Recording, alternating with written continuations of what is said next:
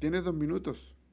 Hoy comenzamos este espacio de aproximadamente dos minutos en torno a la palabra de Dios, basado en el material devocional Cada Día, perteneciente al Ministerio Reforma, con autorización editorial. El tema de esta serie de devocionales es Cristo en la comunidad.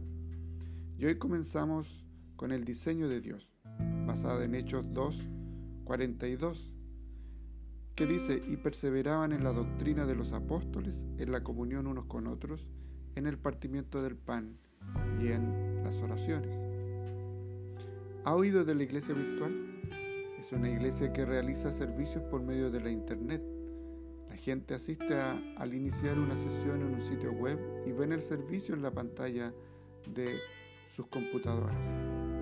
La iglesia virtual puede ser útil para ciertas personas que no pueden salir a la calle o que no tienen una iglesia en su área, pero no es la mejor opción si la gente lo usa para evitar encontrarse con los creyentes.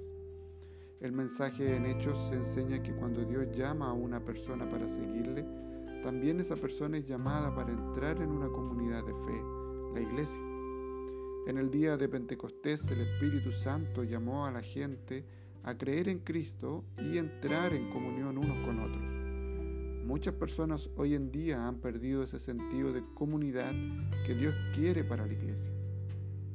Apuntando a las faltas de alguna persona o de ciertas iglesias o congregaciones, la gente a menudo dice, yo sigo a Jesús pero no a la iglesia.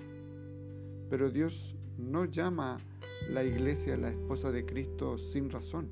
Efesios 5, 25 al 32 nos habla de ello. A pesar de sus faltas, la iglesia, su gente y sus instituciones pertenecen a Jesús y son hermosas. Este mes veremos y exploraremos la hermosura de la iglesia. Oremos. Abre nuestros ojos, Señor. Queremos ver a Jesús. Queremos ver la belleza de lo que estás haciendo en tu comunidad, del cuerpo de Cristo tu novia, tu iglesia, en el nombre de Jesús.